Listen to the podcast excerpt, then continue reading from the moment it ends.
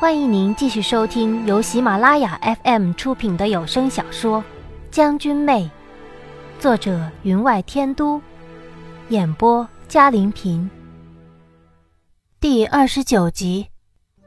听我这么说，小七便不再问，点头应了，将桌上的茶杯递给我，道：“媚蕊的家人，三个月前就被人带走了，算算时间。”正是你们入府之时，我点了点头。他不会有这样的疏漏的，我们不过是尽尽人事而已。他道：“不必担心，他不过一个小人物，不知道什么内情。我有什么好担心的？他既然效忠了太子，就应该预计到了今天的局面。”我淡淡的道。他望了我一眼，见我垂头饮茶，低声一叹：“其实，将军是一个怎么样的人，属下很清楚。”我有些恼怒，瞪了他一眼，问道：“上团的事进行的怎么样了？”他垂头避开我的目光，低声道：“近日深毒商团就要到了。”我点了点头，道。你找的那人怎么样？他道：“不但形似，而且容貌也有八九分相似。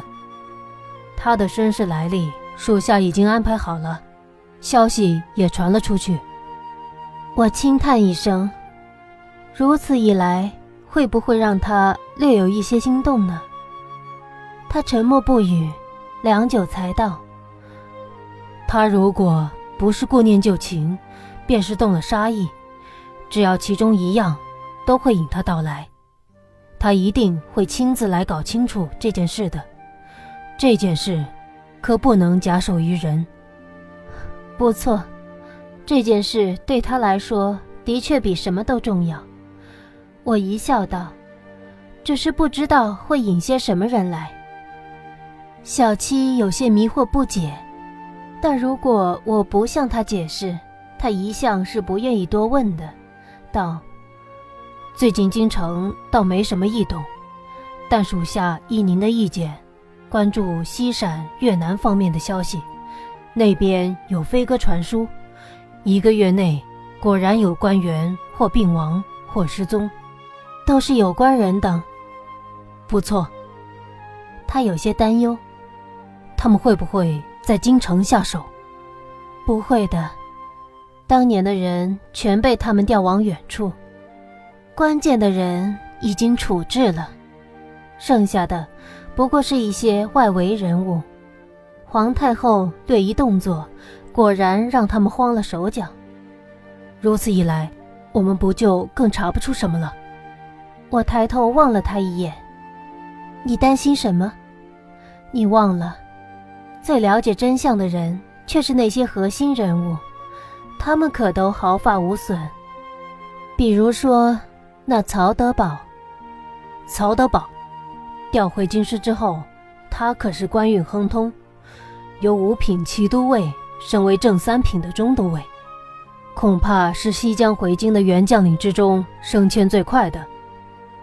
原将领，京师哪里还有回来的原将领？连宁王府都没有一个西江将士。只怕一提郡家将，人人唯恐避之不及吧。我冷冷的道：“只有那些死心塌地的效忠于他的人，才能善终，赏罚分明。他这一点哪能做得不好？那么，要不要属下从他这里入手？不用了，曹德宝可是一个滴水不漏的人，派人监视他的一举一动就行了。”我们现在的人手可比不上在西江之时。将军另有打算？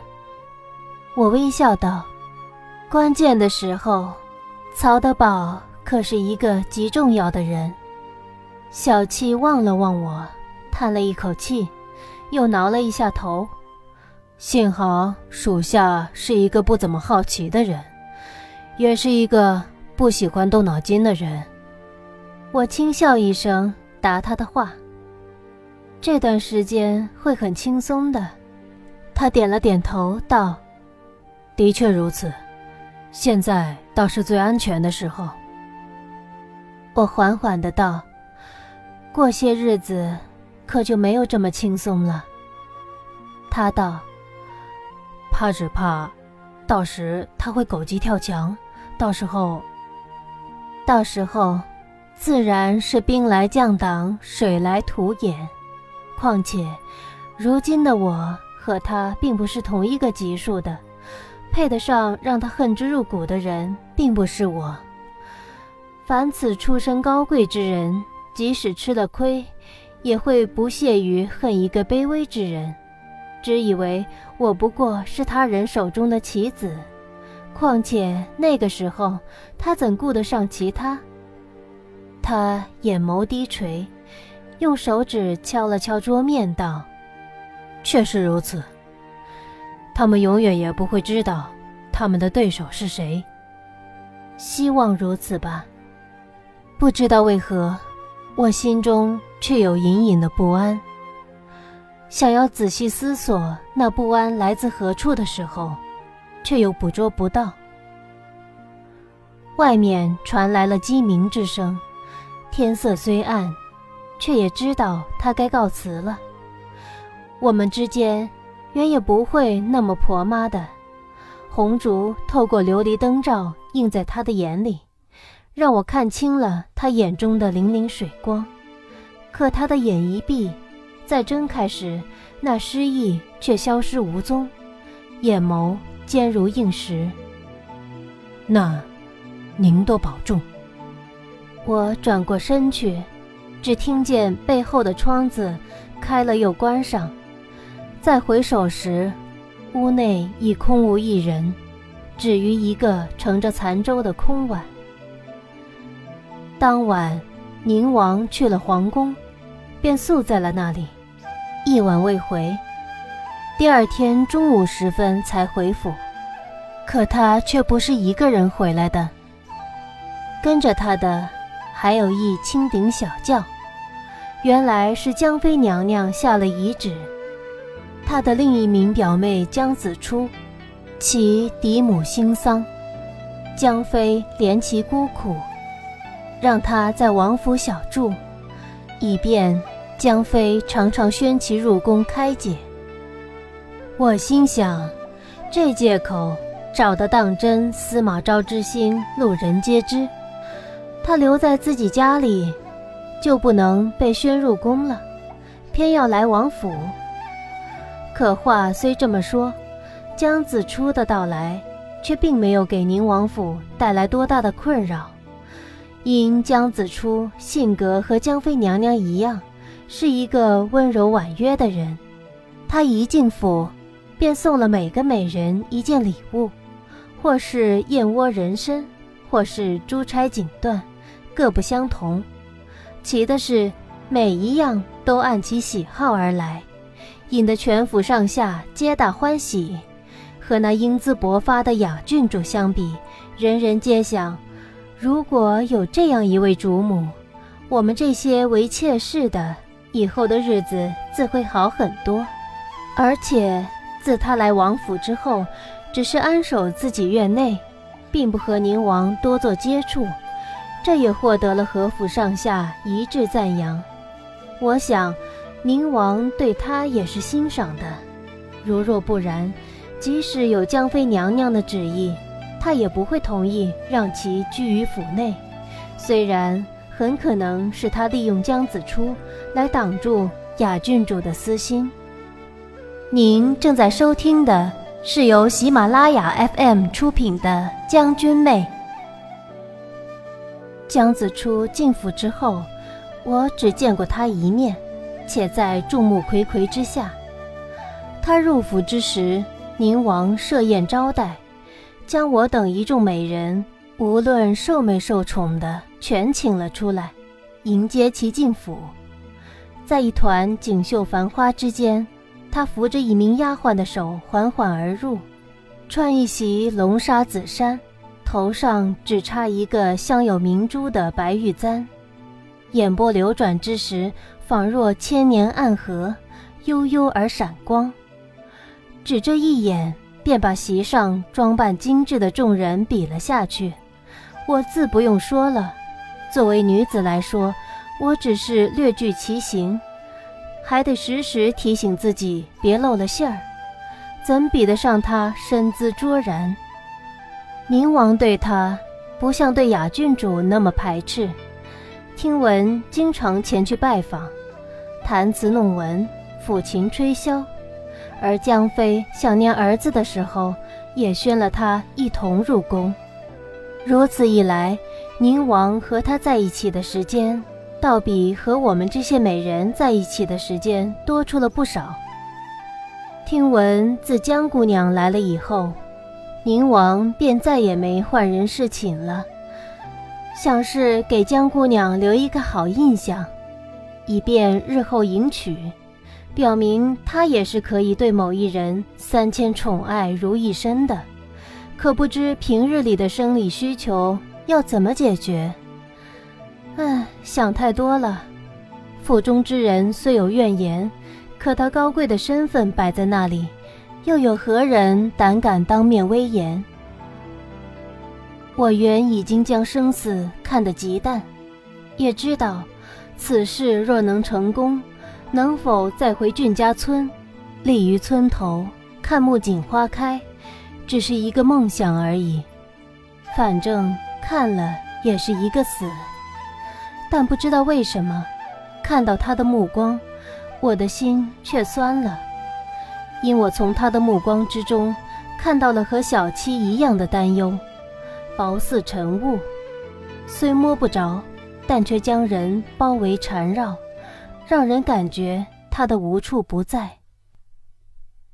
又过了几日，便是先皇的忌日了。每年这个时候，家庙祭祀之后，皇帝、太子和后宫众妃斋戒沐浴七日，以祭哀思；各分府出去的皇子，更是要斋戒十四日。闭门谢客，在府内诵经唱佛。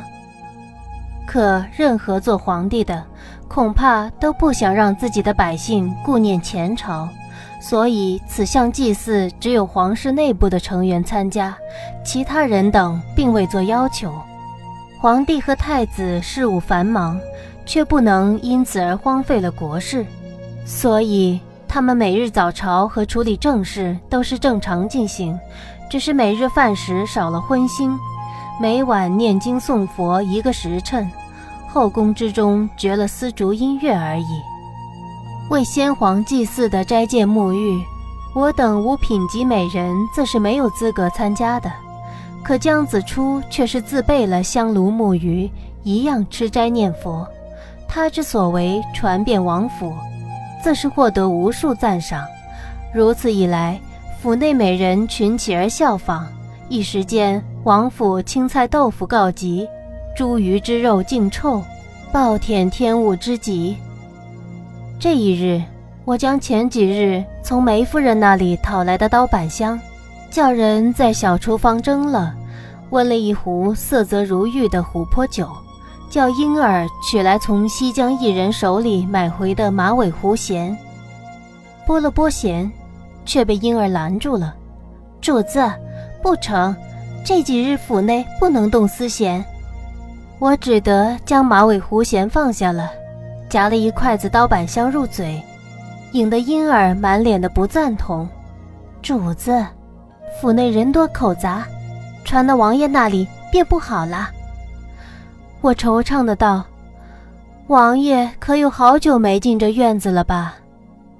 他眼中满是疑惑，看来对我心情不好就以肥肉疗之，很不理解。主子，你也得加紧些才行。王爷大婚之后，可就更难了。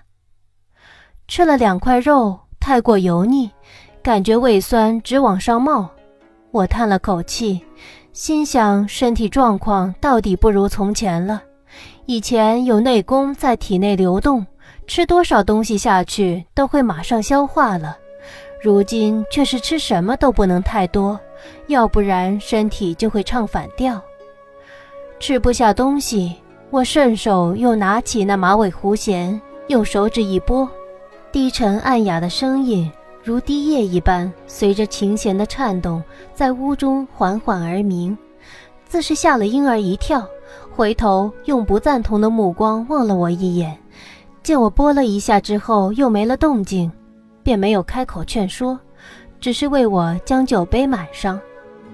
琥珀酒甜中带酸，从喉咙滑入腹中，甜润如玉，自是没有烧刀子吞入腹中，犹如烈火燃腹。可这酒后劲绵长，略饮几口，便感觉有些昏昏然了。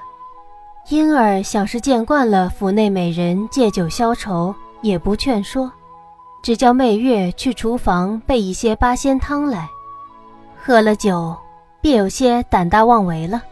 趁他一转身，我又将那马尾胡弦拿起，左手齐弹，一连串音从手指之间溢出，吓得他花容失色，却不敢上来抢夺，只道：“主子。”我抬头望着他身后，却见门口立了一人，青紫长袍，冷冷的神情，正是夏侯商。我吓了一跳，站起身来道。王爷，您来了！我这一叫，婴儿被吓得略白的脸更加苍白，腿一软就跪下了。我也随之跪下，手里的马尾胡弦便跌在了地上，琴弦颤动，发出嗡嗡之声。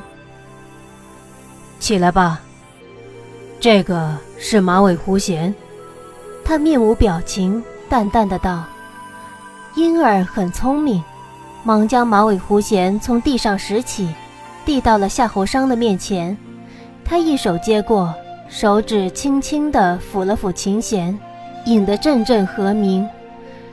妾身前些日子外出购买连缀丝线，经过长乐坊，见了这件乐器。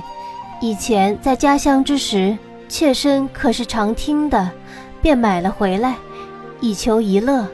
未成想惊扰了王爷。他嘴角露出了浅笑，只道：“是吗？”这番话他自然是不信的，不过以为这是我让他注意自己的手段，无非就是俊撵玉而已。处心积虑的弄了个马尾胡弦来，不也因为俊撵玉闲暇之余喜同将士们舞剑相击，喜欢此等苍凉空旷的伴奏吗？其实。我是有这样想法的，可还没开始行动呢，所以今天才又喝酒又吃肉的。他垂头望了一眼桌上，婴儿的脸就更白了。桌上金黄的烤肉上一滴肥油滴在洁白的瓷盘上，同放在一边的青菜相映成趣。他眼中闪过奇异，恐是想着，你不知本王此时会来吧？没时间假扮了，所以才又吃肉又喝酒的。不知道为什么，我心底的不安又涌了上来。可等我望向他的时候，他的目光却转开了，只道：“陪本王出去一趟。”我没有出声答应，只是愕然地抬起头道：“可王爷斋戒之期未过。”他一甩袖子，向门口走去。这倒是奇了，花美人倒顾忌起这个来。我只好跟了他向门口走去，婴儿在后头跟着，他却回头道：“不必跟着你家主子。”又朝我上下打量一番，换身衣服吧。听众朋友，本集的将军妹就播讲到这里。感谢您的收听，更多精彩有声书尽在喜马拉雅。想你，挡住一切风雨，哪怕为你死去。太爱你，目光无法转移。